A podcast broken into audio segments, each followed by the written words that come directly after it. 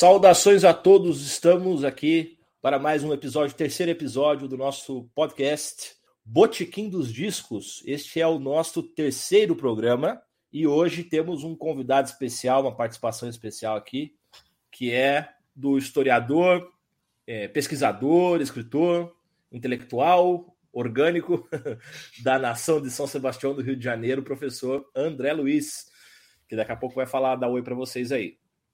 Também estou eu aqui, o Alex Sugamosto, e o nosso amigo folclorista, historiador também, filósofo, Luiz Campos. É, hoje a gente não está com a participação do Everton Alípio, teve um compromisso, não, não pôde participar.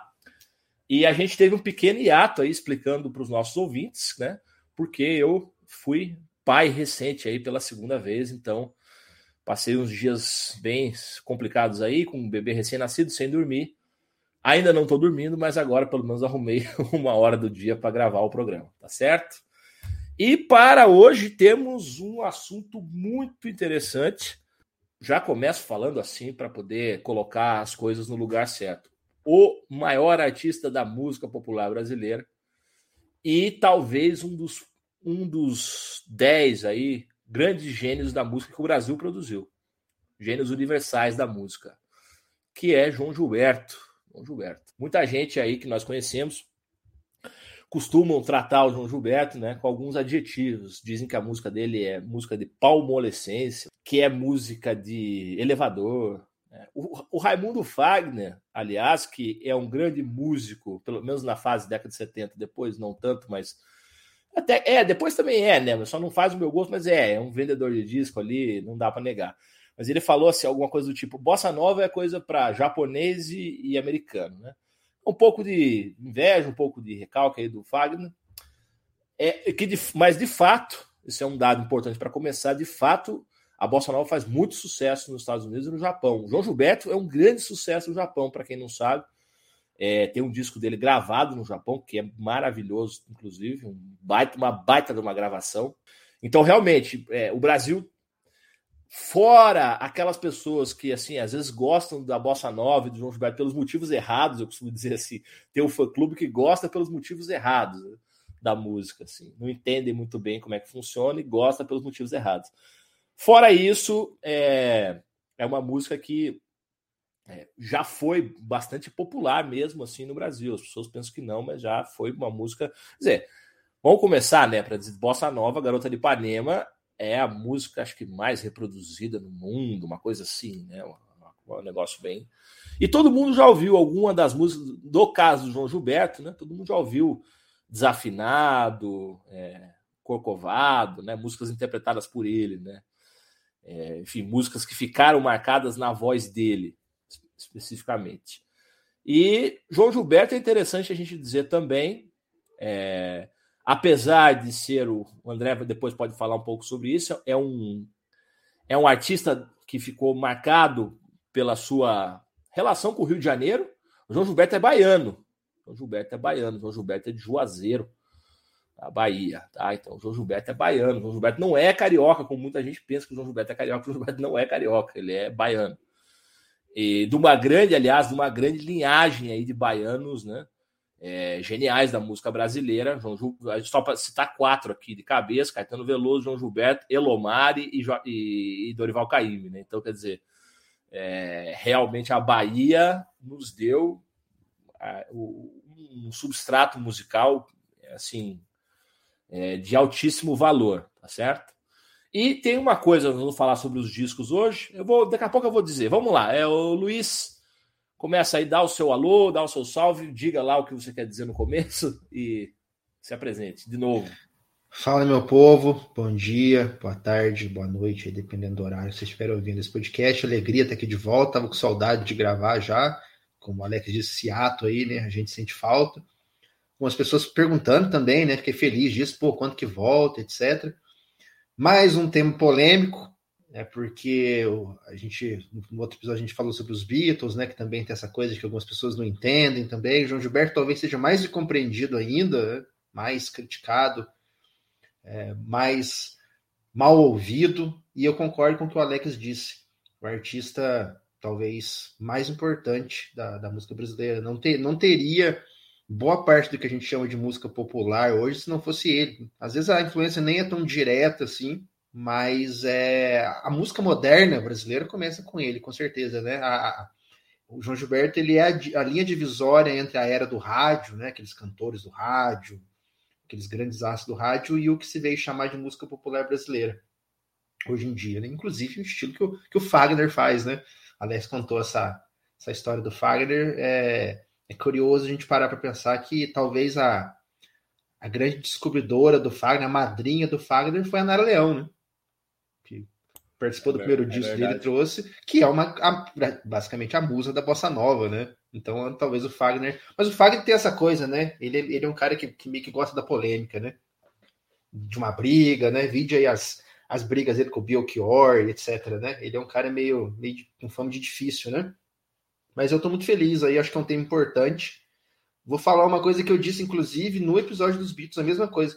Você não precisa necessariamente ser fã do João Gilberto, gostar da música dele, mas reconhecer a importância dele. Se você gosta de música brasileira, se você gosta de, enfim, seja de de Chico Buarque, Caetano Veloso, a Baiana System, se não fosse o João Gilberto. Né? Enfim, a gente vai esmiuçar isso durante o programa, né? Mas a, a linguagem dele, de, de, que ele trouxe para a música brasileira, talvez seja mais importante do que a bossa nova, né? A inovação, a, o espírito revolucionário dele, enfim, de beber na tradição e trazer algo, algo novo, né? É, seja mais importante que a bossa nova em si, né? Isso a gente vai no decorrer do programa. Com certeza, mas esse, esse é um, é um insight importante. João Gilberto, ele é a bossa nova, por um lado. Por outro lado, ele transcende a bossa nova também. O que ele faz não é exato, não é só bossa nova, quer dizer, tem muita coisa também, principalmente nos discos é, que não são os três primeiros, né? Que todo mundo conhece lá, os, Chega de Saudade, etc. Principalmente nesses discos, que daí depois ele faz, ele vai para alguns lugares ali dentro da, da história da música, explora alguns campos que já são dentro de um campo até assim mais de uma música universal mesmo, uma linguagem universal da música. É isso aí, vamos lá, professor André Luiz, dê o seu salve para o nosso público. Fala pessoal, né? Eu estou muito feliz de participar, de participar desse programa aí com meus dois amigos, Alex Sogamocho, Luiz Campos. A gente falar desse cara, João Gilberto, um músico incrível, um artista é, extremamente profundo, extremamente importante, do qual eu sou um fã incondicional, né? O Alex falou que é que muita gente acha que o João Gilberto ele é carioca, ele não é carioca, é um, é um, é um brasileiraço, um sambista nato, um músico de imenso conhecimento da tradição do, do cancioneiro popular brasileiro, um músico que é, conseguiu, é, o Alex falou do, é do estabelecimento de uma linguagem quase que universal. Em determinado momento, o, o, o estilo do João Gilberto, o estilo que o, que o João Gilberto criou para a música, ele, ele, ele servia de, de fio de meada para reinterpretar não só a música brasileira, mas como a música de, de outros países também. Né? E, e, ele conseguia influenciar e determinar, vamos dizer assim, a música de outros países através desses critérios que ele criou uh, no seu canto, no seu domínio do ritmo é, e outros aspectos da, da sonoridade que ele deu. E, cara, o João Gilberto, eu, eu sei que é super chato falar isso em um programa de música, um podcast sobre música, mas o João Gilberto é também o símbolo máximo, cara, de um Brasil que acreditava no próprio taco, né? De um Brasil que viveu uma época em que as elites dirigentes, em que o clima intelectual do país, ele acreditava que o Brasil ele tinha uma certa originalidade, uma certa capacidade própria, uma certa criatividade intrínseca que o fazia mais do que uh, um simples reprodutor de modas lançadas em outros países. O Brasil era capaz de ditar, assim como como João Gilberto ditava o ritmo da música, dominava o ritmo da música, é, é capaz de é de modo tal que era capaz de reinventar a harmonia dessas músicas. O Brasil também, as elites dirigentes acreditavam que o Brasil era capaz de ditar com seu talento certas, certas tendências da cultura mundial esse tempo meio que se perdeu, e por isso, é, e por isso algumas gerações depois estranham tanto o fenômeno de João Gilberto, na minha opinião. Né? Mas, eu, mas eu faço parte de uma geração ali no, no final dos anos 80, final dos, dos anos 90, que estava redescobrindo João Gilberto, né? Estava redescobrindo ali a, a bossa nova e os grandes clássicos, os grandes nomes da, da década de 50 e 60 da música brasileira. Então sou um fã incondicional desse cara, um fã incondicional do espírito daquele Brasil. Pô, e é uma honra aí, eu, eu agradeço o, o convite para falar desse, desse sujeito aí com vocês. Grande mestre André, professor André, o João Gilberto carrega de fato, e isso é um detalhe muito, muito interessante sobre a vida dele, sobre quem ele era. Ele era um brasileiro, um brasileiro confiante no Brasil, e realmente o conhecimento dele de, de música brasileira era, uma coisa assombrosa até para pessoas que eram é, jornalistas, pessoas que pesquisavam música, falavam assim, às vezes ele ia cantar num show, ele cantava um samba, que a galera ficava, o que, que é isso aí? Daí eu ver, era um samba, sei lá, de 1900 e fumaça, um negócio completamente obscuro. E ele não se, claro, não era apenas que cantava, né? Ele realmente, daquele jeito dele, ele dava uma toda uma nova interpretação é, melódica, silábica, quer dizer, colocava aquela forma de cantar dele, de tocar também, de, de interpretar a canção. Né? É, o que é muito interessante no João Gilberto, ele realmente surge ali para o público em 1959, com Chega de Saudade, depois faz esse, esse, esse, trio de discos que eu falei, né, que é o Chega de Saudade, O Amor, O Sorriso e a Flor 60 e 61, mais um disco simplesmente chamado João Gilberto. Então esses, esses três discos aí inauguram esse movimento que o Luiz falou, que é o movimento da música moderna. O João Gilberto, para quem não sabe, ele, ele é ao mesmo tempo. Isso é uma síntese muito interessante que eu acho que ele faz. Ele é um passadista, quer dizer, ele é um cara que resgata a tradição, mas ele é um vanguardista radical. É um vanguardista radical. Ele, inclusive, inclusive depois nós vamos falar dos discos especificamente. O disco de 73, por exemplo, o disco branco, é um disco um disco de vanguarda em que ele, de certa maneira, mas sempre com muita sutileza, ele rompe um pouco com a tradição ali que já estava se criando ao redor dele mesmo. O que é uma coisa, o que é uma coisa muito curiosa, esse movimento que ele faz, mas como ele é um sujeito muito fino, ele faz isso sem, sem nenhum escândalo, sem nenhum, sem nenhum alarde, né? Quer dizer, ele faz é, artisticamente, artisticamente. No caso do João Gilberto, que alguém escreveu uma coisa assim que eu acho até interessante, né? A gente pode falar do João Gilberto, a gente pode falar o João, porque todo mundo sabe que falar a música do João, estava escutando o CD do João. Esse é o João do Brasil, é o João Gilberto. No caso dele, tem uma coisa também que é importante ressaltar, é que assim, ele teve um problema muito sério com a indústria fonográfica.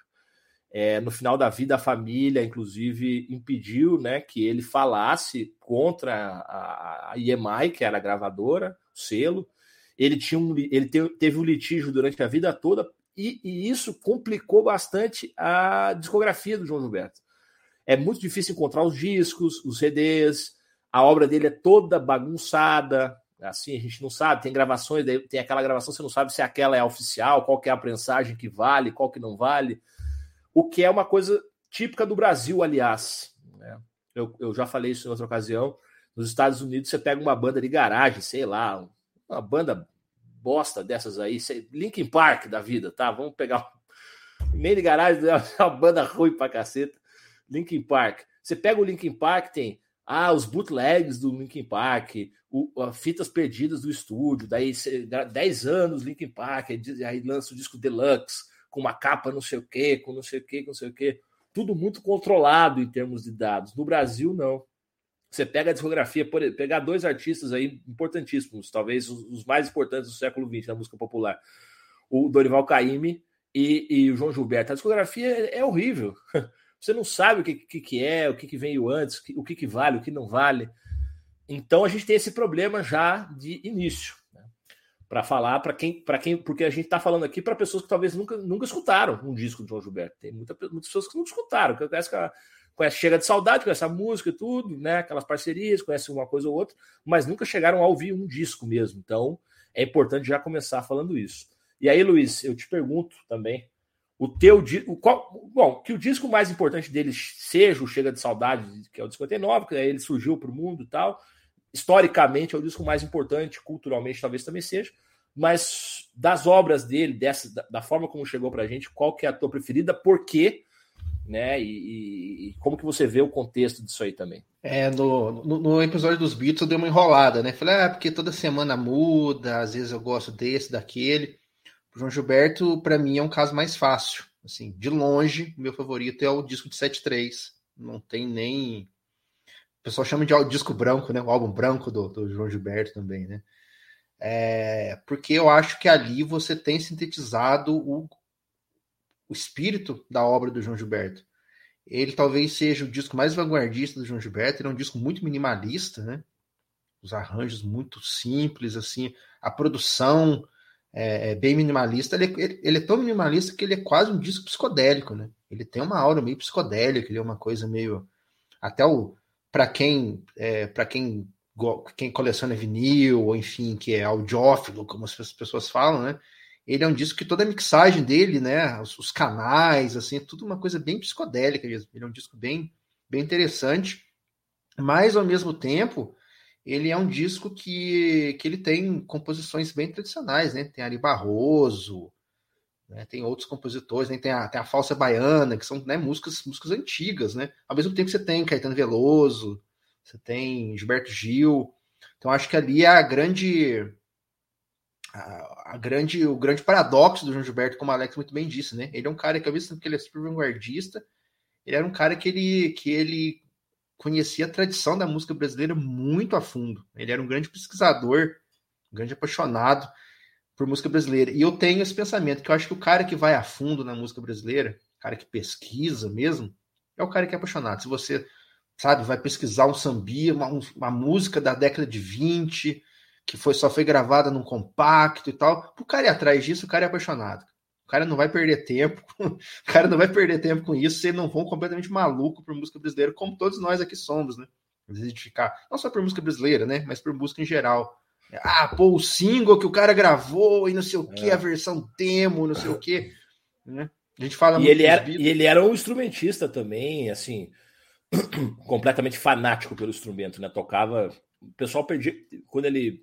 Quem foi vizinho dele, ele morou uma época numa pensão é, em Minas Gerais, eu acho. Será Sim, foi Ouro Preto, se não me engano. E Ouro né? Preto, né? É, a irmã dele, né? A irmã dele, a irmã dele casou com né, um sujeito lá e se mudou para Ouro Preto. Isso. ele teve essa peregrinação, né? Ele, ele, ele saiu da Bahia, foi para o Rio, ainda não tinha encontrado o estilo dele, né? Ele, ele ainda era, isso é interessante, né? Ele era um cantor ainda daquela linha do rádio ainda. Né? Ele cantou no, naqueles grupos de grupos vocais, né? Anjos do Inferno, Garotos da Lua. Tem gravação disso, inclusive, né? Ele cantando com aquele vozeirão lá, lá cantor da, do rádio mesmo, até engraçado, né? E não fazia é, sucesso, é, né? É que na época todo mundo cantava, mais ou menos, ia cantar Francisco Alves e Orlando Silva, né? Sim, era, era, é, era basicamente é, era, era, era, era o que né? guiava, né, a música é. brasileira, com certeza. E ele, e ele era um cara dessa linha, né? Ele era fã dos dois, inclusive, né? Mas ele era mais um nessa multidão de, de discípulos dos dois, né? E, e, e, ele sempre foi um cara excêntrico, né? Para não dizer maluco, né? De personalidade, assim, um, né? um sujeito um pouco um pouco difícil, né? De se lidar, assim, até pela questão do, da sensibilidade musical, etc. Né? Então ele tinha muita dificuldade para trabalhar com esses grupos. Questão de disciplina mesmo, de horário. Os caras marcavam show, ele não ia. Aquelas coisas típicas de, de João Gilberto, né? E aí ele teve essa peregrinação, né? Ele foi pro, ele foi até para o sul, né? Ele foi para Porto Alegre, passou um tempo lá. Ele, foi, ele tentou encontrar o som dele, né? É, ele ficou estudando jazz em Porto Alegre também. Exatamente. É, tem, tem, a passagem dele é bem, bem, bem marcante por Porto Alegre, fez uns shows também, mas ainda não era, ainda não era o João Gilberto, né? Como a gente da bossa nova, né? É, como, como ficou conhecido depois, né? E aí ele é. foi para ele foi para Minas, né? Ele veio aqui para Minas, né? E aí teve tem essa história que ele fica, sei lá, meses é, na praça lá na cidade, no banheiro, porque tinha acústica do azulejo, etc., fazendo os acordes, né, os acordes sonantes, aqueles acordes malucos que ele fazia, para encontrar esse som dele, né? É, a gente que é que é meio metafísico maluco, né? Eu penso isso, o cara teve um momento de iluminação ali, o cara, sabe? Se eu pegar um violão e eu ficar seis meses trancado aqui no meu quarto tocando, eu não vou, não vou achar um som novo. Ah, com o cara certeza, achou. É. O cara achou porque, né, mil coisas misturadas, né, cara? Destino, o cara, enfim, conhecia muito, genialidade, acha o que você quiser, mas o cara achou uma coisa ali absurda, né? Não é que teve um cara que encontrou com ele, um repórter, eu tava lendo isso outro dia, ele falou assim: Ah, eu vi o João Gilberto tocar, ele falou assim. E eu posso dizer uma coisa: o santo que bate ali é muito forte. uma coisa assim. Não, é, é, não era qualquer coisa, quer dizer, não era qualquer coisa. É, realmente músicos que tocam horas e horas por dia, cara, tem, a maioria dos músicos mesmo se toca ali, é, é o básico de quem toca um instrumento para valer, tocar 4, 5, 6 horas, músico clássico, música clássica, os caras tocam 7, 8 horas por dia, faz parte. Normalmente né? o cara vai virar só um virtuoso chato. Né? Isso, né? é, exatamente, exatamente. É, o cara que vai tocar mil escalas ele nas da luz ali e não vai fazer é, nada. Né? Eu, eu, não vou, eu não vou perder a chance de falar mal de, de metaleiro de novo, né? É o cara que toca rápido, entendeu? Né? O cara que toca o solo na velocidade da luz ali, que eu, eu que sou um músico medíocre, nunca vou chegar perto de fazer isso, mas enfim, não tem genialidade, não tem criatividade nenhuma nisso, né? E o João Gilberto é isso, cara. É, é, e aí eu vou criticar de novo as pessoas que, que, que, às vezes falam mal do cara sem, sem conhecer a obra, né? Ah, porque é chato, porque música brasileira não é isso e tal. Vou bater na tecla que o Alex falou no começo. O cara, ele, ele não tirou isso da cabeça dele. Ele pegou toda a questão, e depois a gente fala mais pra frente disso, né? De condensar essa história da música brasileira, do samba, do samba canção, do, do samba de escola de samba, enfim, do samba baiano, no violão, cara. Essa é a grande genialidade dele, na minha, na minha opinião. E o disco de 7.3, né, voltando para o começo da minha pergunta, fechando para passar para o André, é, a grande genialidade do João Gilberto, para mim, é essa. Ele pegou a história da música brasileira e sintetizou num, num instrumento só, só no violão dele. Na batida, para quem estuda qualquer instrumento de corda, não precisa ser nem só o violão, viola, baixo, guitarra. O cara colocou na batida do violão dele a história da música brasileira em um instrumento só. Essa é a grande genialidade. Eu acho que o disco 7.3, por ele ter. Claro, os arranjos dos, dos, dos, discos do João Gilberto sempre foram minimalistas, né? Você tem um depois, né? Depois desse 7.3 já tem uns mais uns arranjos de corda um pouco mais presentes, mas é, nunca teve. Os arranjos dele sempre, sempre foram minimalistas, né? Pouca coisa e tal. Mas que no disco de 7.3 você consegue perceber mais essa força do violão dele, né? É. Por isso que eu gosto mais. Mas não é o disco mais importante dele, de fato, né? A trilogia da Bossa Nova, como o pessoal chama, né? Que são os discos Sim. da década de 60, são mais importantes, sem dúvida nenhuma. Com certeza. Mestre André, e o teu. É, João Gilberto tem um disco que você acha que é o disco ou tem que ouvir um pouco de. Ou ele é um artista que tem, a gente tem que ouvir faixas? Porque tem artistas que são assim, né? Não tem um disco. Ah, pega esse disco. Eu ouvi uma faixa de um, faixa de outro. O famoso artista de coletânea, né? Artista de coletânea, artista de coletânea. É mais ou menos como é o. Pra, pra mim, né? Pra mim, olha a heresia aí. Pra mim, Tim Maia, pra mim, é assim. Eu não, eu não, eu não gosto é, muito dos discos. É, eu, eu, acho os discos muito irregulares, mas faixa por, na coletânea é inigualável. Mas os álbuns mesmo deixam a desejar um pouco, né? Não, aí, não, eu, eu acho que tem que escutar. Aliás, uma da, vamos dizer assim, uma, um dos motivos da, da ruptura dele com a Yamaha é esse, né? Que a Yamaha resolveu fazer lá uma coletânea lá dos três primeiros discos dele. Cortou o segundo das músicas, é, embaralhou. Horrível, né? A, a mixagem é... desse disco é um negócio terrível, terrível. E, e embaralhou as músicas todas, né? Ele dizia que não, que as músicas tinham uma sequência harmônica, que, enfim, é, tinha uma justificativa intrínseca e tal, e a Yamaha não respeitou, ele ficou puto, enfim. Então tem, eu, eu, eu acho que é, é, é um cara para você escutar todos os discos, toda a obra, né? E os discos inteiros, os álbuns inteiros. Né? Cara, eu, eu concordo com o Luiz que o disco de 7.3 é assim. É, o, o, o, Luiz falou de, de, de, metafísico maluco, né? Eu sou também o metafísico maluco. Eu acho que é um disco que é, é transcende até aspectos musicais, é um, é um disco que reflete uma certa espiritualidade inerente à música do João Gilberto, né? Eu, eu escuto muito esse disco, eu lembro da, daquele versículo de Gênesis, né? O Espírito de Deus pairava sobre as águas. Mas assim, esse, é esse o impacto que esse, é, que esse álbum do João Gilberto provoca, meu impacto quase que religioso mesmo, é, por aquilo que ele é capaz de fazer com a sonoridade, com o timbre da voz, com a harmonia das músicas, com o andamento, com o tempo das músicas nesse álbum, pelo intimismo, pelo controle da respiração, né? pelo controle da, uh, da emissão da voz, da, da, das unidades de som. É, é, esse disco é muito impressionante. Mas eu não sei se é o disco que eu mais gosto. O disco que eu mais gosto, assim, depende muito também do meu espírito, né? da minha relação com aquele álbum na, é, naquele momento. E o João Gilberto, por exemplo, o, Luiz falou dos, é, é da trilogia inicial dele, de Bossa Nova, que é importantíssimo, enfim, a gente não pode é, esquecer da, da, importância musical desses três discos, dessa trilogia, mas, é, mas também tem um disco que é o que é o é, é, talvez artisticamente não seja o mais profundo, não seja aquele mais mais abrangente, que é o, que é o Guedes e, e, e Gilberto, né? Mas que tem uma importância fundamental para o jazz, cara. Nem para a bossa nova, não. É um disco marcante aí para gerações de artistas de jazz, né? Ah, é um disco que consolidou definitivamente a bossa nova como, vamos dizer assim, o centro de uma, de uma mudança da música ocidental. Né? E eu gosto também, hoje eu estava escutando, por exemplo, o disco dele de 2000, 2001, é, que é João, Violão e Voz, é, algo assim, Voz e Violão. É, ele lançou em 2001, que é um... É, João, Vo João Voz e Violão de 2000, disco. Isso, isso, João Voz e Violão, que eu também acho sensacional, acho muito bom, excelente um disco assim que... Tem uma moça na capa fazendo silêncio, assim, com... Né, a... Isso, isso. Um descasso, um descasso. Agora, então, é, é, tipo assim, é, dependendo do, do, momento, eu vou, eu vou gostar dessa ou daquela obra é, é, do João Gilberto. Eu acho que essas fases, esses, essas fases, não, essas, essas etapas da expressão artística dele, são todas elas fundamentais. Tanto aquela trilogia, quanto aquele disco que impacta mais o, o, o, o jazz norte-americano, quanto uh, esse, o disco de 7.3, a volta dele a, a voz e violão ali em 2000. Tudo isso aí, são, é, para mim, são, são aspectos veneráveis da obra do João Gilberto. Agora, João Gilberto, a gente está falando sobre metafísica maluca, o João Gilberto, ele tinha uma vida ascética, né, cara? Em certo sentido, em termos de, de reclusão. Bom, eu não sei o que, que ele fazia nessa reclusão, se ele era é, tão asceta assim nessa reclusão. Mas ele tinha esse aspecto monástico, o cara era um recluso.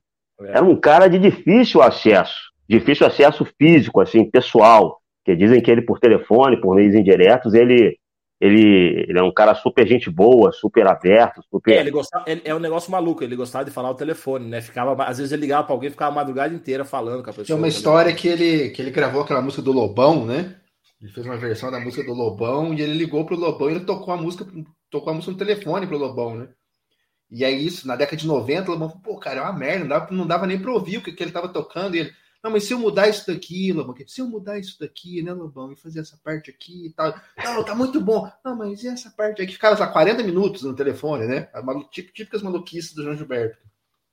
E, e, e era, ele era malucão mesmo. O Ricasso conta que ele. O Ricasso é, é, é nos livros Chega de Saudade, também no é, A Onda que se ergueu no Mar. O, o Ricasso conta história do João Gilberto que ele, ele telefonava para amigos no meio da madrugada e falou: Porra, vamos lá para a Pera de Guaratiba.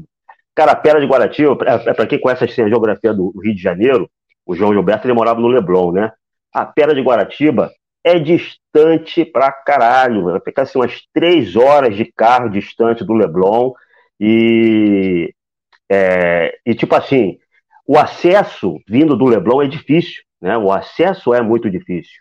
Então você tinha que, é, vamos dizer assim, viajar é, de carro, atravessar Barra, Recreio, e lá para é, é, é, é Conchinchina do Rio de Janeiro, para quem mora no Leblon, a, vamos dizer assim, a, a Pedra de Guaratiba, a Praia de Sepitiba fica lá na Conchinchina. Hoje é uma região muito degradada em termos ambientais e tal, mas, mas naquela época era um paraíso, né? Era, vamos dizer assim, um dos, um dos, um dos, lugares, um dos lugares mais repletos de terreiros do Rio de Janeiro. Você tem praias que é que tem festas para Iemanjá que são muito famosas aqui na cidade. A praia de Dona Luísa tem uma estátua, aquelas estátuas que é que quando a maré está alta, elas são cobertas pelo mar, mas depois, quando a maré baixa, elas elas elas vamos dizer, se elevam, né, é dando aquela aquela aquela impressão, aquela aquela expressão de Iemanjá. Então parece que ele pegava o carro de madrugada com os amigos, né? ele ia no carro dele, os amigos iam, iam em outro carro, e ele ia lá para a Praia de Guaratiba, lá para essas praias, onde é uma área de mangue, uma área, uma área que até a meados dos anos 80 era muito bonita, e ficava contemplando o mar ali, meditando e, e tocando violão e sei lá, e, e, e naquela espiritualidade do João Gilberto. João Gilberto é um cara muito espiritual, né? Contam que é que quando ele pegava a reta com o carro, ele fechava os olhos. ele dirigindo numa reta, ele fechava os olhos para ser guiado pelas estrelas. Ele tinha essas coisas assim. Ele não era, ele, ele não era um cara um, um, um, cara muito normal, assim, um comum, né? Ele tinha essa, essas aberturas, assim, bem especiais. E isso Tem se vários... refletia na, na, genialidade dele, no trato dele com a sonoridade. Tem várias histórias dele, de, o André falou dele dirigir, né? Que ele dirigia é, pelo som, né? Tem várias histórias. Dá para fazer um podcast aqui só de causos engraçados do João Gilberto, né, da, da figura que ele era. Mas tem vários causos dele de, de dirigir, né? Que diz que ele enxergava muito mal, né? Ele meio que ele dirigia com, pelo som mesmo, né? O bicho era tão genial e o ouvido dele era tão desenvolvido. É... Tem dois que eu lembro, assim, de, de, de, de cabeça. É... Esse primeiro eu não lembro se eu li no livro do, do, do Rui Castro, mas que ele meio que teve um, um affair ali, enfim, alguma coisa ali com a Gal, né? A Gal, que era super fã dele, né?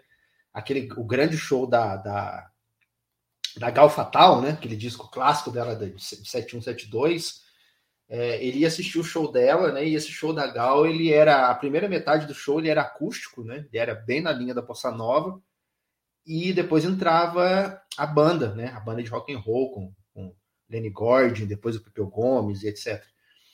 E antes da história do carro, tem até uma coisa interessante. Né? Eles perguntaram, é, ela perguntou para o João Gilberto qual parte do show que ele tinha gostado mais. Crente que ele ia gostar mais da parte bossa nova e ele, ele disse que ele tinha gostado mais da parte rock and roll, né? O que é bem interessante. Mas aí ela, ela contava essa história, né? De que ele dirigia assim de uma maneira bem bem maluca, né? Passava os cruzamentos e ela ficava assustada, né? Nossa, João, olha, olha o cruzamento. E não, olha o som, escuta o som que não que não tem como e tal. E aí tem outro, tem até um documentário na, na Netflix, que é aquele o Barato de Acanga, né? Que é um, que é um, um festival de, de música brasileira que, que, que, acontecia na década de 70 em São Paulo, e o João Gilberto tocou nesse, nesse festival, né? Isso já na finalzinho da década de 70, começo dos anos 80, não lembro. Mas enfim, para encurtar a história. E aí os, os, os caras contrataram ele pro show e ele queria ir dirigindo pro show. E ele pegou a estrada, Rio São Paulo ali, e, e, o cara que foi junto com ele, o produtor do show, disse que ficava apavorado, porque assim, ele virava para conversar com o cara, sabe? É, fulano, não sei o quê. Ele ficava, nossa, olha a vibração do micro do, do, do, do, do volante, olha o som do motor, olha isso, o motor tá vibra em tal nota e não sei o que, ele olhava para o lado, ele, o caminhão, João, sabe? Então, assim, o João tem, tem essas histórias, né, de ser uma figura bem, bem maluca, assim. É, tem uma que eu gosto muito também naquele documentário da, da, da, Nara, não vou lembrar o nome agora, né, contando a história da Nara, que tinha né, aquele famoso aquele famoso apartamento da, da, da, família da Nara, onde meio que surgiu a bossa nova também, né, e o pessoal ficava lá tocando e etc. Diz que a galera ficava lá tocando violãozinho e tal, eu escutava o, o assovio lá embaixo, né, madrugada só era o João Gilberto, aí a galera na janela, sobe aí, João, ah, mas quem que tá aí? Quem que tá aí tocando? Ah, fulano, fulano, fulano. Ah, então eu vou embora. Então, assim, era, era esse tipo de figura, né, cara? Como todo gênio, né? Tem as suas, suas particularidades aí. É, com certeza. Eu, voltando no álbum aí, eu também, o meu disco preferido de todos é disparado de 73, né? É, eu ouvi muito esse disco, muito, muito mesmo. Ouvi hoje de novo, inclusive, algumas coisas. Alex, é. aproveita aí, cara, faz a propaganda. A gente fez um curso, né? Ah, é, pois é. Aí, então, você fez a aula, né? Isso, perfeito. Eu e o Luiz, para quem não sabe, a gente deu um curso, 10 discos para conhecer a música brasileira. E eu escolhi esse disco do João Gilberto, do, o álbum branco, né, de 1973. Para quem não sabe, esse disco foi gravado nos Estados Unidos. Isso faz uma diferença grande, porque o João Gilberto era um cara muito meticuloso, detalhista em relação à gravação.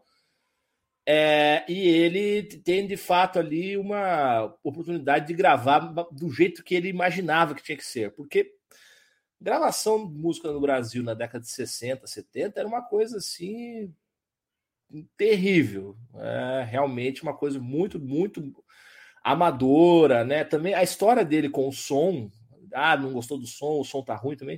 O pessoal também interpretava assim como, ah, é chatíssimo. Mas não é, é porque era ruim mesmo.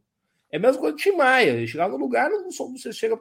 Eu vou falar minha experiência de músico. Tá? Tudo bem que eu sou um músico, né? não, não faço shows constantemente, mas já tenho uma época fazer muito show. E, e, é claro, eu era de uma banda que era sempre. Tá, era uma banda que ou ia abrir para alguém, ou ia tocar lá no meio de outras bandas, então o som não era passado para gente. Né? Mas, de modo geral, o som, o, som, o som de palco no Brasil é muito, muito, muito ruim. Não tem retorno, você não escuta nada é tudo mal regulado. Daí, claro, né, bandas, bandas de fora, quando vem, trazem os equipamentos, trazem os técnicos, os caras fazem o som deles, entendeu? Claro, evoluiu muito no Brasil também, mas assim, o João Gilberto ele tinha essa, é, o, o ouvido, né? Ouvido absoluto. Então, é claro que as coisas incomodavam, porque estavam mal feitas. E, e aí, na gravação, é, só tem. O, o disco tem dois créditos, né? De músico. João Gilberto tocando violão e, e Carr, que é um baterista que ninguém conhece direito, ninguém sabe quem é, tocando um lixo de vime, desses de vime, de né, lixinho desses de, é, de madeira. O Sonny Carr foi pro hotel com o João, João Gilberto, se enfiaram lá e ficaram tocando juntos. Então ele toca uma vassourinha você ouve, não tem bateria no disco, tem uma vassourinha no lixo. O W Carlos, né, foi lá colocando o microfone assim, então no, na, né, na, música Um Ju, por exemplo, né, que é aquela música Um Ju, Um Ju, parará, pá, pá, pá. E é, são seis ou sete minutos disso aí. Você ouve assim, o João, o João engolindo a saliva. Você ouve ele engolindo a saliva assim, baixo, bem, bem baixo, porque ele, o controle, né, de, de era uma coisa. Era, o controle de respiração dele tem uma música, é, como eram lindos os nossos yogis, né? Ele tinha uma coisa assim, o controle dele de respiração, era, era, ele se inspirava muito nessa, na coisa dos yogis mesmo. Tinha uma coisa meio de fakir, né? No que ele fazia. Tanto nesse aspecto da ascese que ele praticava ali como músico, da dedicação total absoluta à música, como também no fato de que ele. É, a, a, as pessoas entendem errado. Eu já falei isso uma vez. As pessoas entendem errado o conceito de força na música. Então o cara que é metaleiro ele pensa, música forte, música intensa.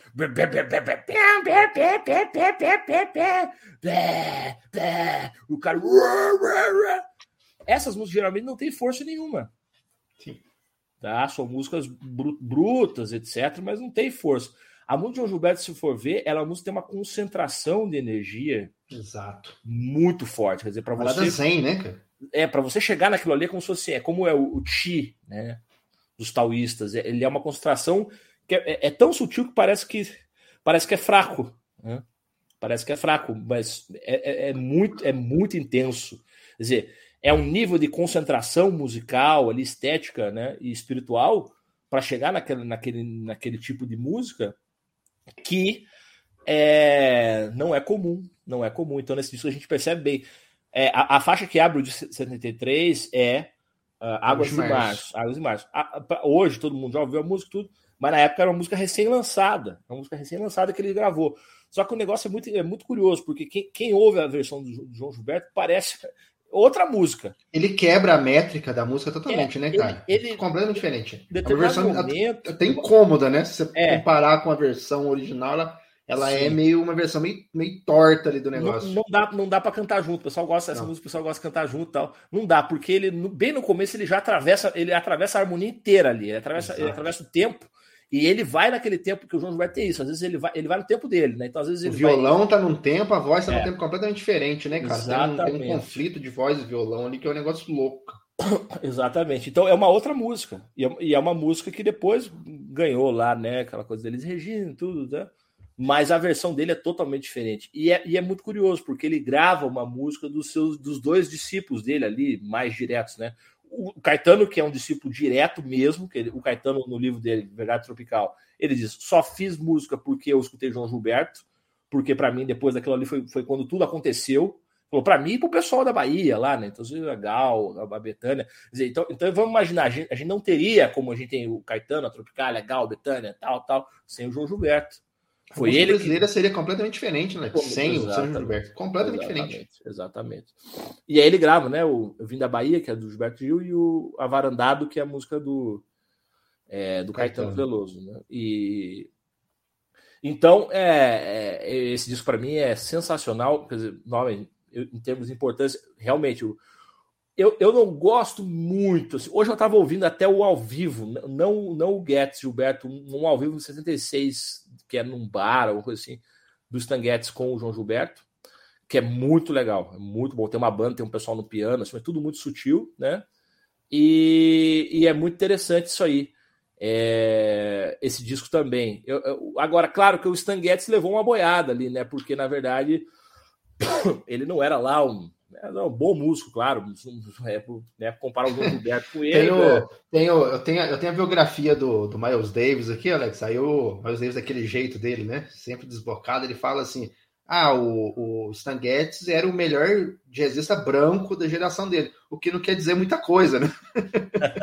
Aquela coisa bem Miles Davis. Ele é um cara talentoso e tal, é. mas assim, não é um cara que, um cara que revolucionou o jazz nem nada, né? É, ele é lembrado basicamente por causa da colaboração com, com o João Gilberto, né? Mas de fato, o, meu, grande mérito dele foi como, como o André disse, né?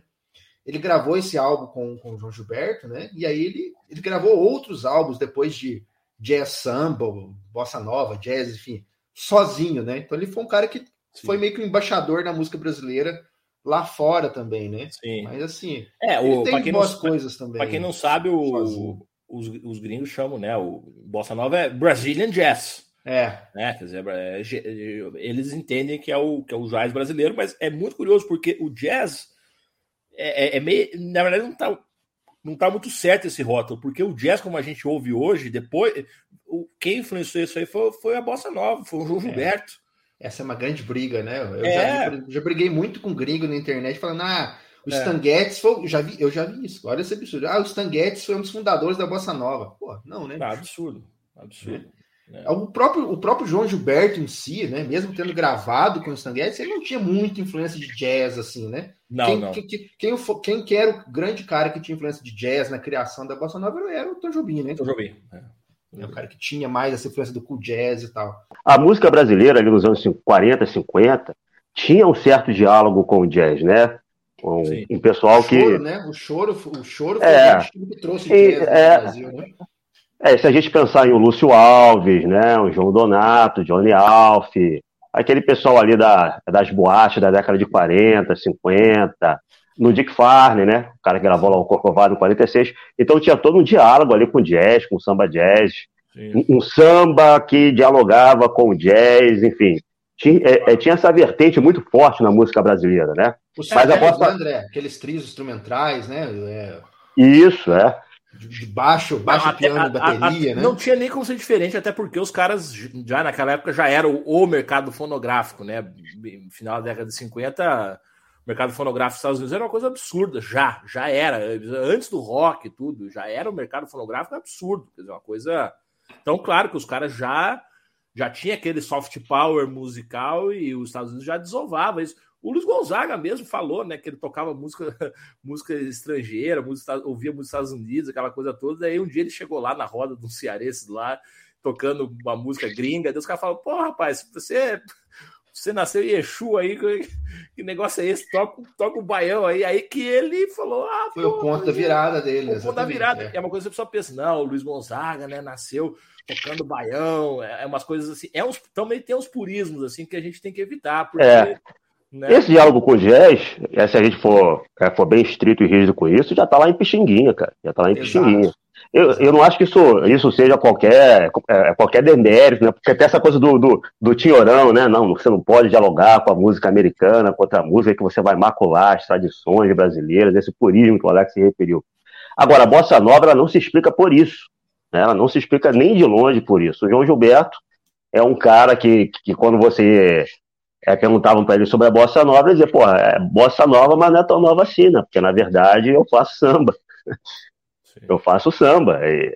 Ele, ele teve essa capacidade de é, pegar é, grande parte da tradição da música popular brasileira, sintetizar, colocar a marca dele, né? E, e a partir dessa síntese marcada por ele, né? Essa síntese que foi revolucionada pela originalidade dele, ele relê essa tradição e também relê outros, ou, é, ou, outros estilos musicais, né? Então, é se a gente pensar, bom, a batida do João Gilberto, aquela batida que a gente reputa como bossa nova, de, de onde vem? Vem do samba. Vem de samba, do samba de roda da Bahia, vem das baterias de escola de samba lá do Estácio. O cara conseguiu, é, fazendo acorde no violão e não e não arpejo, mas acorde e, e, e, com determinado ritmo, enfatizando os tons médios ali da música, né? Tem, é, tem todas essas explicações de, é, de, como ele vai ele vai sincopar o próprio samba, vai esfriar a música, né? vai esfriar o samba, como diz o Walter Garcia. Tem, tem todas essas explicações, mas o fato é que a batida dele sintetizava toda uma grande tradição de música brasileira. E ele, é, articulando determinada forma de cantar, determinada forma de, de realizar os timbres com essa nova batida, ele conseguiu é, criar, um, criar mundos, né, cara? O cara criou mundos, é um, é um artista criador em sentido estrito. É, e isso é interessante, porque o samba no João Gilberto ele, ele surge como uma espécie de matriz mesmo, geral, da música brasileira. Isso, isso é uma coisa muito muito curiosa da gente investigar, porque, porque hoje em dia a gente fala de samba, né? Quer dizer, a pessoa, as pessoas entendem samba assim, ah, pensa, sei lá. O pessoal pensa mais em pagode mesmo, né? Vamos dizer assim, fala porque, porque fala, gosta de ouvir samba, a pessoa gosta de pagode. É, é, o termo samba, quer dizer, o termo samba, ele é, ele é tão abrangente porque realmente eram muitas, muitas coisas eram, eram samba e são. Antes do, Alex, antes do, do João Gilberto revolucionar, né, o, o, que fazia sucesso na década de 50 era o samba canção. Sim, né? Samba -canção. Se você pegar um, um samba canção colocar com, com, com um fã de pagode, hoje o cara não vai nem falar que é samba, né? É sim, uma música romântica, é um bolero, até porque tinha de bolero mesmo, né? É, tinha um diálogo ali com o bolero, né? É. Mas assim, é, o samba era um monte de coisa, né? É, ainda, é uma música brega, uma música brega, né? Uma música brega, né? Dor de corno, né? Aquelas e coisas aquele todas. samba, né? Aquele samba que, o, que, o, que a percussão era colocada bem para o fundo, né? E a, o arranjo de corda era colocado bem para frente, né? É, agora, esses são aspectos que vocês citaram, aspectos é, musicais, etc. Mas tem um aspecto que eu acho que é muito interessante na escolha né, do repertório do João Gilberto, porque ele é um intérprete acima de tudo, né? Então, é, e é uma coisa da bossa nova que, que as gerações atuais fazem música no Brasil perderam. Que se você for pegar, tanto ele quanto o Tom Jobim, talvez até mais, mas eles cantam a natureza o tempo todo, a natureza brasileira, é o, é o mar, né? O sol, a montanha é, é o vento, né? você pega, né? Tem até, até depois os, os, influenciados, né? O Edu Lobo tem aquela música muito bonita com o Tom Jobim, né? O Vento Bravo. Maravilhosa. É, então, assim, as músicas do João Gilberto, ah, é, é, é, a flor, né? Tem sempre a flor, tem sempre é o mar. Essa música Um Ju mesmo é assim. É, ele, era ele deitado na rede, né? Ele era ele deitado na rede, ver os pescadores de longe, né? Aquele som. E aí muita gente, até no YouTube é curioso ver os, os, os, os comentários, né? a gente fala assim, nossa, essa música me lembra a varanda da casa da minha avó, essa música me lembra um dia de praia, essa música me lembra eu Ela tem uma coisa meio, meio cadência do vento, né? Meio, própria, é. Não sei se é viagem minha, mas a é. própria Unju, né? Ela tem uma coisa é. meio meio, meio mar, meio vento. Meio é o mar e o né? vento, meio... é, é... é, uma coisa também meio nostalgia, né? Você fica sentindo saudade de uma coisa ali que você não sabe é, bem o que, que é. Você falou do Tom Jobim, né? o Tom Jobim tinha muita influência nas letras do Guimarães Rosa, né? A, própria Água de Março, né? É. Ela, ele tinha, ele estava ele tava lendo Guimarães Rosa, né? Então tem essa, esse diálogo mesmo com, com a interpretação meio que filosófica da natureza, né? E os caras nem xingam, né? Ah, porque o, ah, o barquinho, o sorriso, é. a flor, etc. Né? É, é, é, é, é um absurdo. A pessoa, até hoje, né? A pessoa tem que estar com um nível de amargura espiritual muito alto para achar que falar da natureza é uma coisa negativa. Dizer, ah, o barquinho. É uma alienação, né? Inclusive, é uma alienação, né? É, é, é. Isso já, isso nem, não só hoje, né, Alex, mas, por exemplo, na própria ah, década de 60. Sim, não tinha crítica social, né? É, exatamente. Teve, né, teve aquela, aquela enfim, a separação da bossa nova do pessoal mais politizado, que não tem problema nenhum, né? Carlos Lira, etc., a própria Nara Leão, né, que fez a. É, é bem inferior, né? É bem inferior. Vamos ser bem realistas. É, é, politi... é, música politizada sempre é inferior. Sempre é inferior. O André, arte... né? Essa turma é, assim. É inferior, mas é, mas é, é, é, é, o. É, é hoje do André? Não é nada, um cara que. um maluco aí e tal. É engraçado, tudo mais. É a, é a vertente que meio que. A, a MPB, como a gente conhece hoje, é, talvez venha mais dessa parte política, né? Ah, com da, certeza, com certeza. Da, da, da, parte né, mais ah, da parte contemplativa, por assim ah, dizer. Né? Isso aí você, aí você foi no, na, no X da questão, com certeza. E é a briga que está até hoje, né? Essa briga é. existe até hoje, né? Ah, é. o que o cara está falando da montanha e tal. Sim. Por que, que a, isso, isso é uma coisa que eu particularmente não entendo, bicho. Por que, que existiu? Por, por que, que essas, as, duas, as duas vertentes não podem coexistir, né? Por que o cara não pode fazer uma música sobre a, a montanha e uma música sobre o, o proletário? É, ah, mas a montanha é bem mais importante. A Com montanha certeza, é né? perene, a montanha é perene, né? Que é o proletário, essas coisas todas depois passa ali, mas a, a montanha, a montanha, o mar são, são perenes, né? Quer dizer, então tem uma questão também, a música que se conecta muito mais com a eternidade, com a eternidade mesmo, com as coisas eternas, né? A natureza, o mar, né? O... E é, e, é, e, é, e é como uma eternidade, uma, eternidade, uma, uma perenidade lida brasileira, né? É uma, é uma, uma perenidade entendida e contemplada à brasileira, né? Se você pensar, por exemplo, uma garota de Ipanema, né? É uma, é uma, é uma, uma deusa dourada. É o ritmo de, é você cantar o ritmo de uma deusa dourada enquanto ela caminha para o mar, né? Sim, Isso é uma coisa muito brasileira, muito muito brasileiro. solar, tropical e ao mesmo tempo perene, ao mesmo tempo repleto dessas imagens que, que se conectam com, com uma natureza que, que é que paira acima também do cotidiano, né? Exato. O, o, eu estava lendo essa semana um ensaio, são alguns ensaios do, do, do escritor cubano José Lezama Lima, é, escritos americanos. É, procurem esse, é muito, muito bom esse livro, é sobre o barroco na América, né? E ele fala o seguinte: o que define o espírito do barroco? Ele diz assim: ah, as coisas até fixas, né, o ser, etc., isso é tudo fácil de encontrar. Mas ele diz: você encontrar essa eternidade na paisagem que se desdobra no tempo é muito mais difícil. E isso é que o João Gilberto faz com a sua música. Ele, ele encontra essa eternidade no desdobramento do tempo, quer dizer, nessas imagens. Ah, Doralice, um negócio assim, né? Parece uma bobagem, que é Doralice, não sei o que, a pessoa fica ali. Mas você vai ouvindo aquilo ali, aquelas células, né? Aqueles proto-sons também, porque tem uma coisa muito dele, assim, né? Ele tem uma música, né, que é, é bim bom, quer dizer, é, é uma As unidades de som, é, as unidades de som. Isso, são aquelas unidades, né, os, é, na, na tradição do na tradição védica, né, na tradição hindu, assim, tem é, os, os bijans, né, que são os, as unidades primordiais de som, é, é, tem, tem o som, os sons raízes. Então tem às vezes um mantra que é um som, um som ali, um som específico que você, quando você escuta, você recebe de alguém, né, do mestre, qualquer coisa, você repete aquele som, aquele som supostamente pode só aquele som levar à iluminação. Então tem uma coisa muito assim, a gente não está falando, o pessoal pode deixar quem está ouvindo, ah, pô, os caras estão, mas isso tudo são aspectos que, na verdade, infelizmente, a crítica musical não trabalha muito com esses aspectos. A crítica musical, a crítica literária, ela se nega a ver. O Guimarães Rosa, por exemplo, o Luiz falou. O Guimarães Rosa é um cara que ele diz: Eu sou um metafísico, meu negócio é o Platão, meu negócio é o Lao Tse, meu negócio é Pitágoras. E aí o pessoal vai ali, não, porque daí o, a sociedade, os sertões, o jagunço. Pô, mas o negócio não é esse, cara. O negócio é o pacto, quer dizer, é, é uma coisa ali, é, é a metafísica é a metafísica. Você não pode se negar a encontrar a metafísica em lugares em que ela está gritantemente presente e, e, e se faz ali de uma forma muito, muito clara.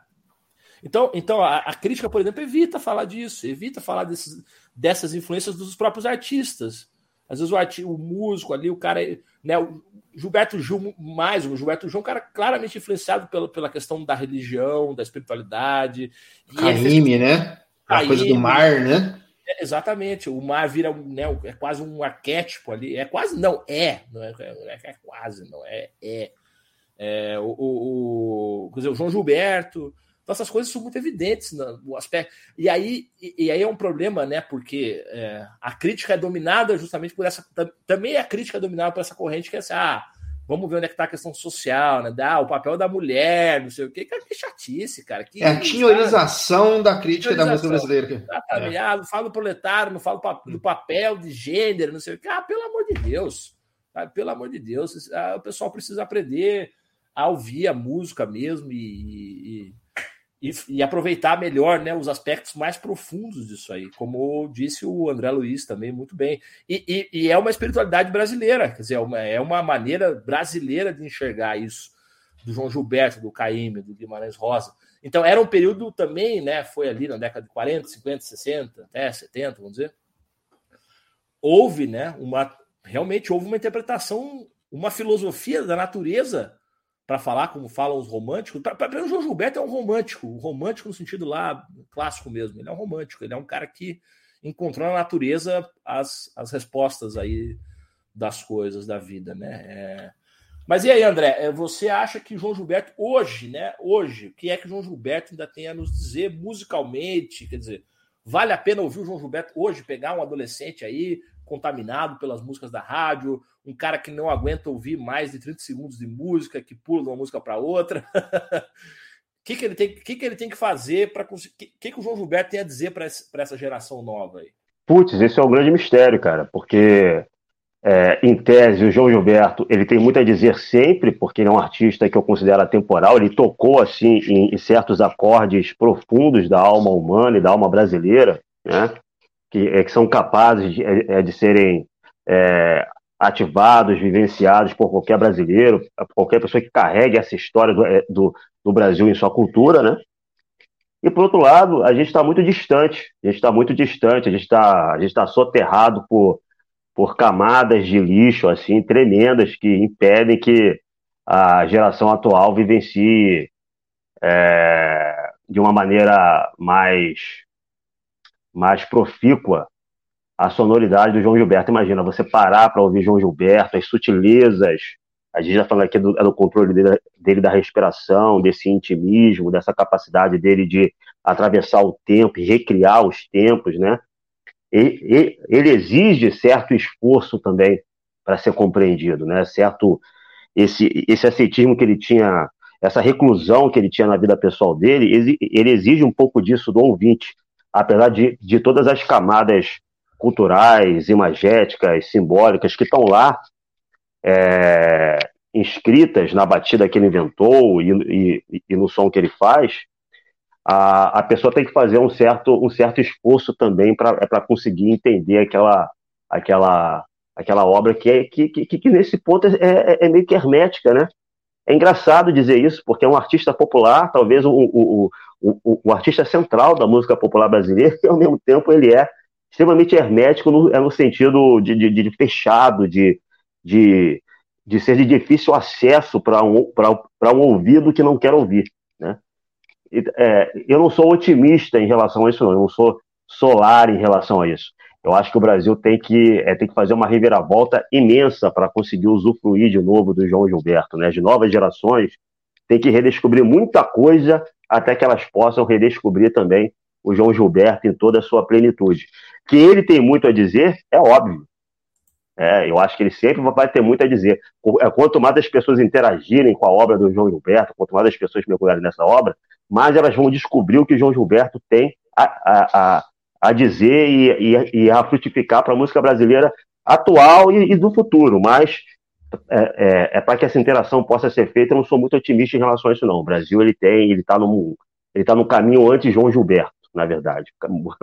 O, o, o Brasil ele, ele, tem que lembrar de, de muita é. coisa. É, é, é, o Brasil é um caminho antes João Gilberto. O Brasil, o Brasil, o Brasil se esqueceu de si, né? Sim. O Brasil se esqueceu de si, então é, é muito amnésia, difícil. É uma amnésia profunda mesmo, uma amnésia profunda. Você colocar João Gilberto hoje no rádio, ele vai despertar ódio, não amor, né? Sim. Que é trágico. É, eu estava escutando a resposta do André aqui, pensando.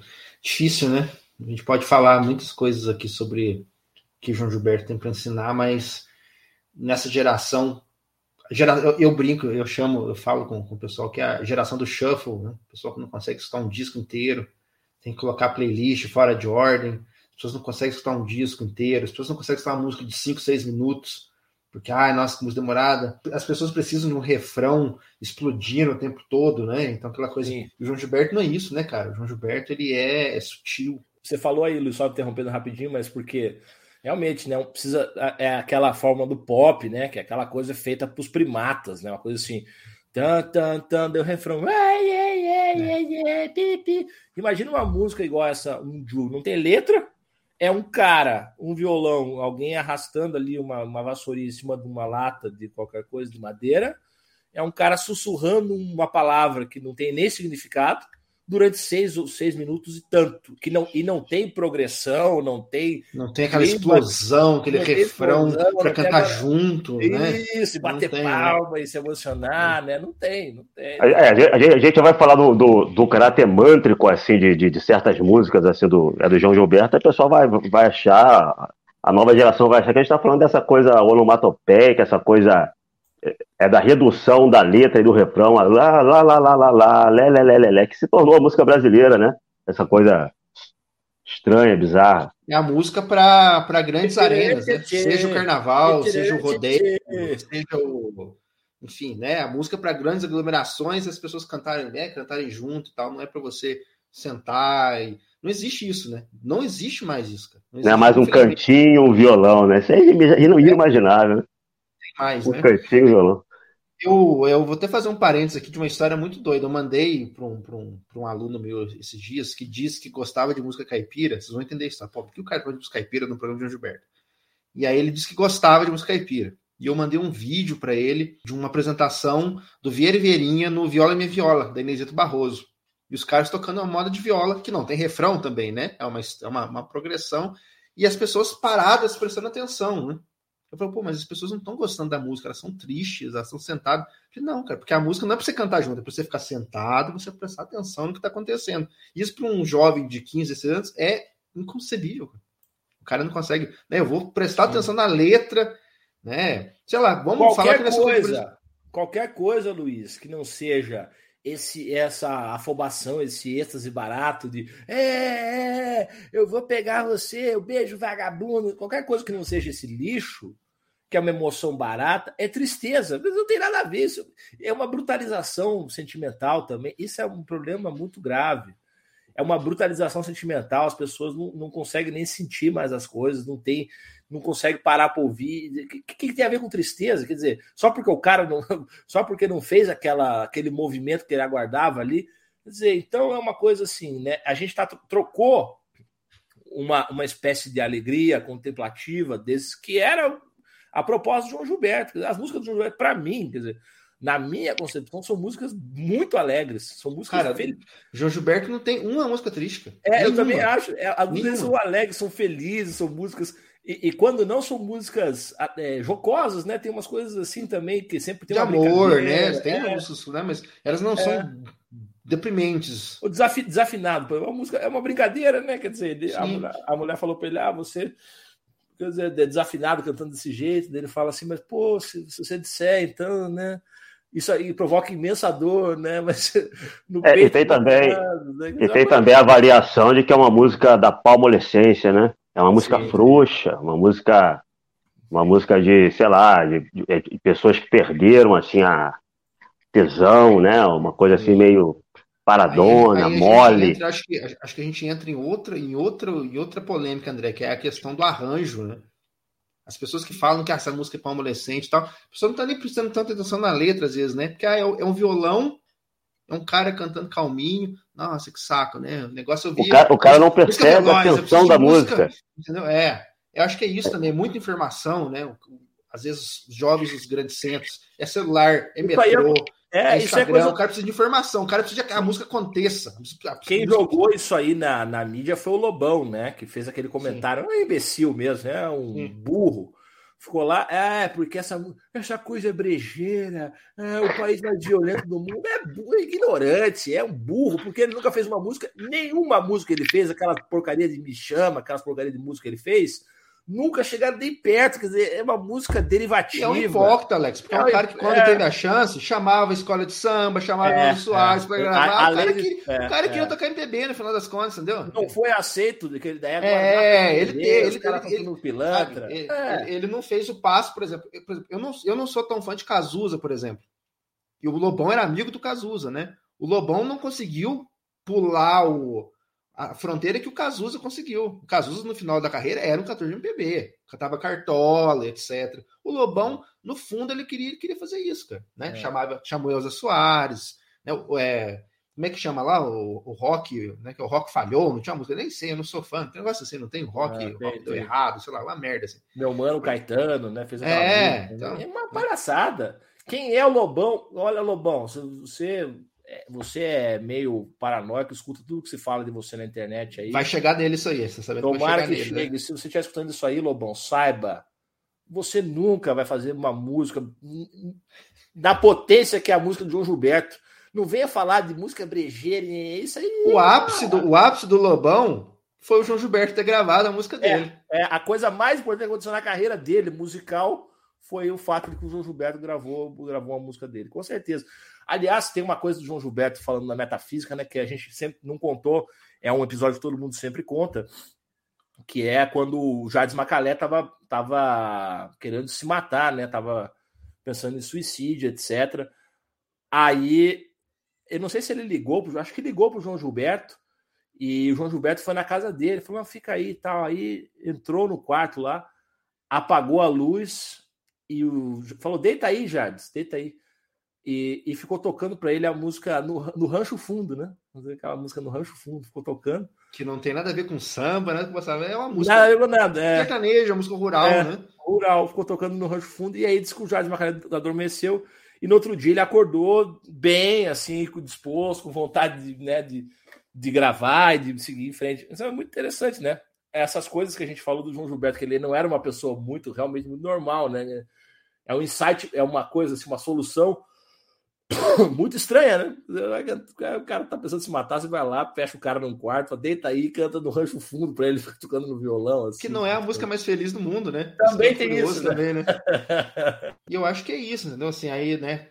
É, finalmente respondendo a sua pergunta, eu não acho que, que o Gilberto vai se tornar popular com as, com as novas gerações e tal, mas acho que o, o que ele pode ensinar mesmo, ou que é o grande legado dele hoje em dia, é essa coisa do retorno as raízes, de pesquisar músicas antigas, de você se interessar por samba e etc, né? Pesquisar os cantores antigos e tal. Não que as pessoas vão é, é, fazer isso por causa dele, né? Mas eu vejo assim, é, ainda nas redes sociais, pessoas jovens mesmo, sabe? É, páginas, perfis de, de, sei lá, Gal Costa, de Clara Nunes, de, de Betânia, e gente nova, gente de seus, sei lá, 18 anos, seus 20, 18 anos pesquisando isso, né? Eu acho que, que é engraçado a gente parar para pensar isso, né? Ah, o João Gilberto pesquisava os caras pré-históricos do, do, do, começo do século, sambistas perdidos, cantores do rádio, etc. Para um jovem de 15, 16, 18 anos, uma Maria Bethânia é tão pré-histórico quanto esses caras eram para o João Gilberto. É, a, a Gal e etc.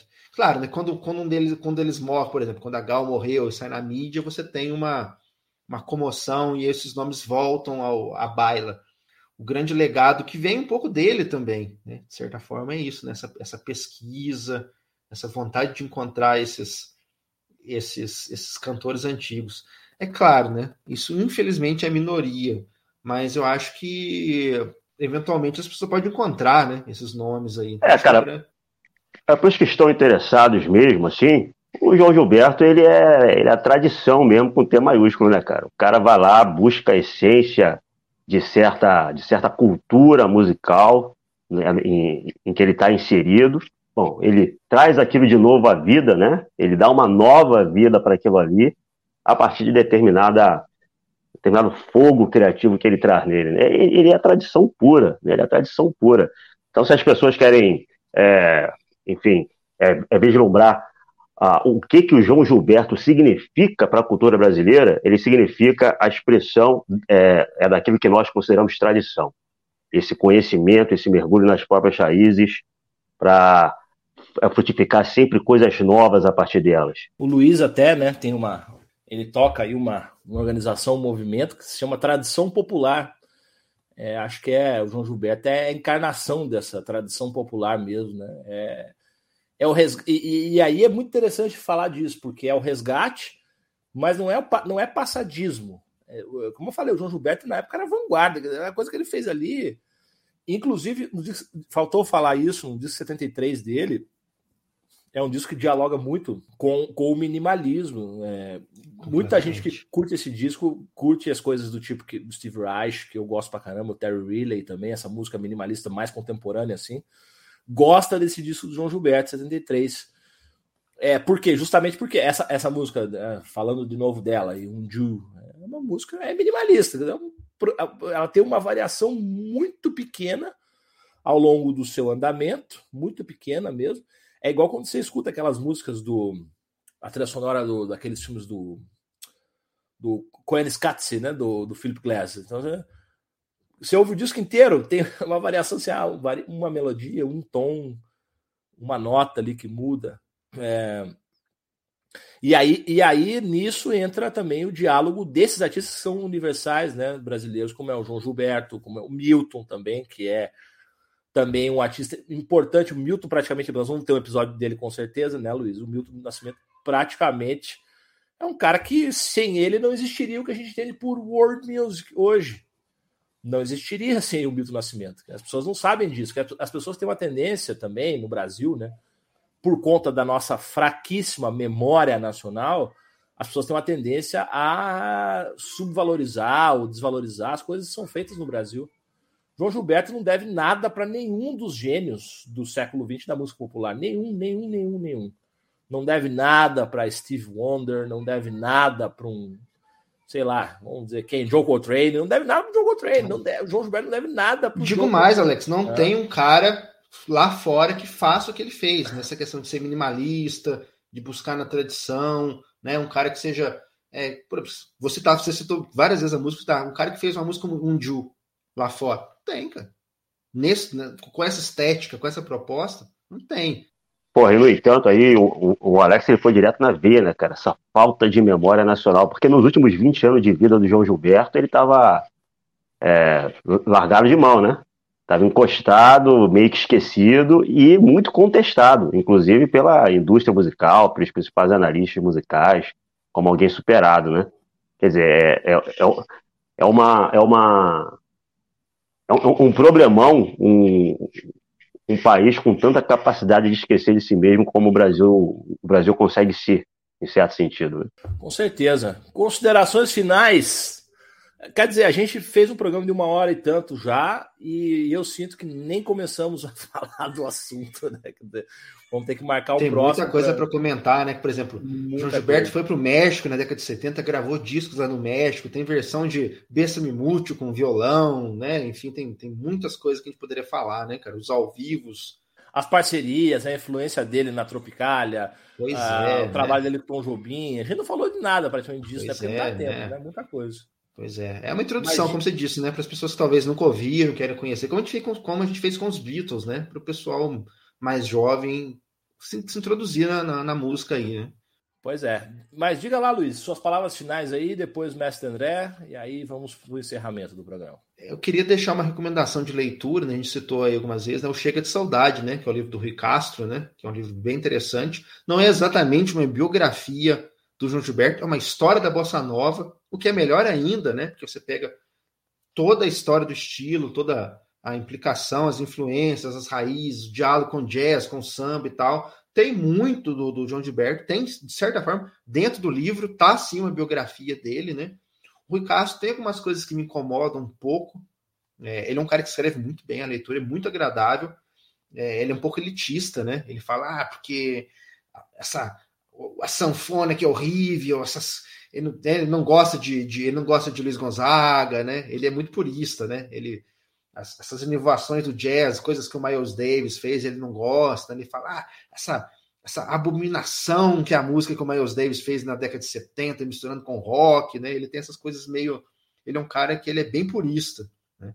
Mas, assim, quanto cronista de vida social, quanto narrador ali do, dos, das relações humanas que formaram a Bossa Nova, é genial. Então, assim, para quem quiser saber um pouco mais, né? É, eu acho que é uma grande recomendação. E ouçam todos, né? A gente falou os discos aí.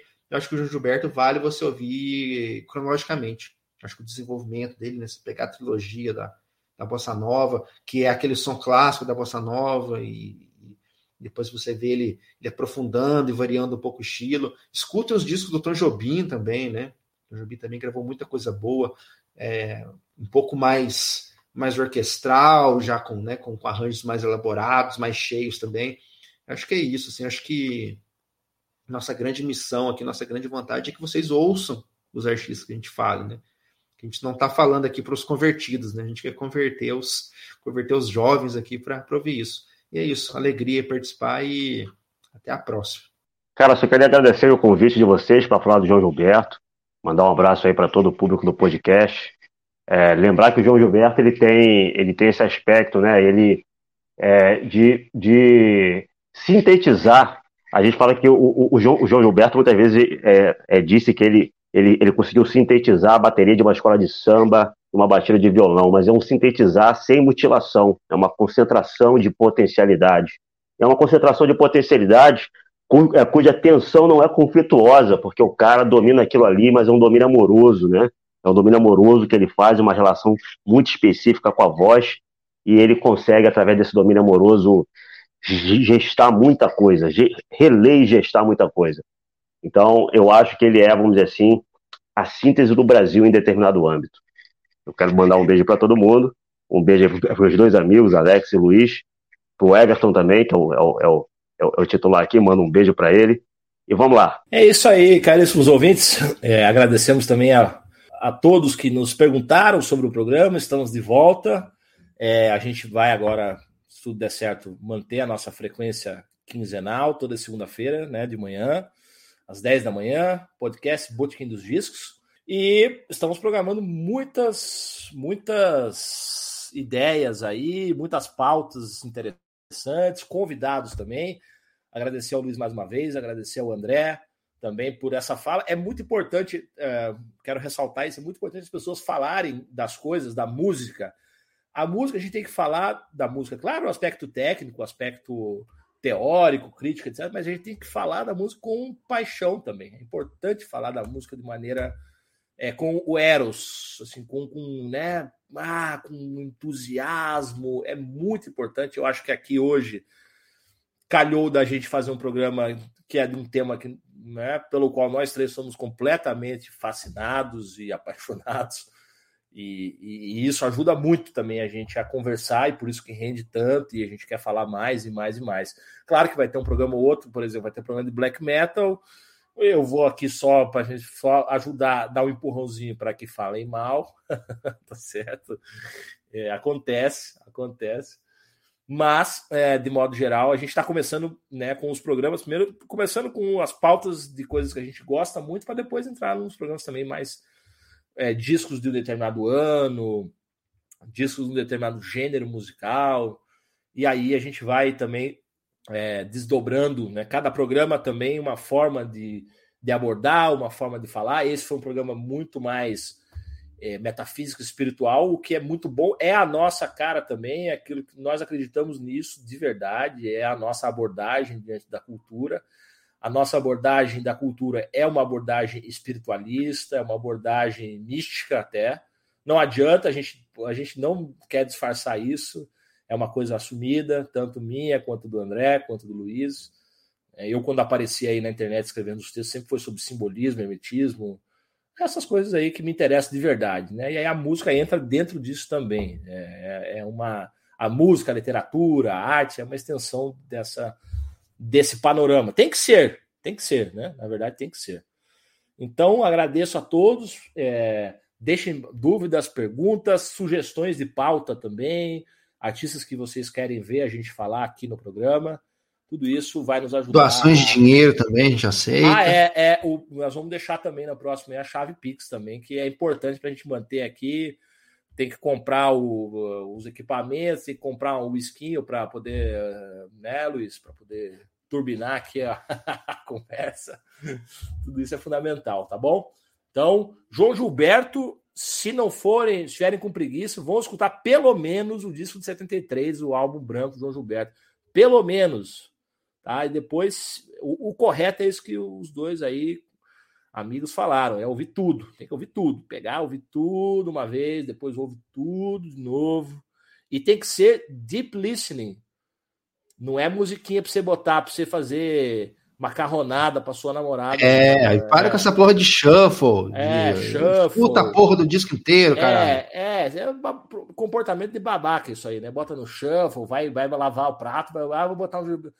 Não, senta, vai ouvir a música, coloca num som bacana, se tiver ali uma vitrola, se... bota num som de qualidade, vai ouvir, vai prestar atenção exercitar a atenção. A Simone Weil, que é uma filósofa francesa que eu gosto muito, dizia: cultura é formação de atenção. Cultura é formação de atenção. Quem não consegue formar atenção não tem cultura. Então, o programa nosso é cultural. Nós estamos trabalhando para que vocês, ouvintes, formem a atenção de uma maneira mais, mais pura, certo? Agradecemos a todos aí e um abraço. Até a próxima.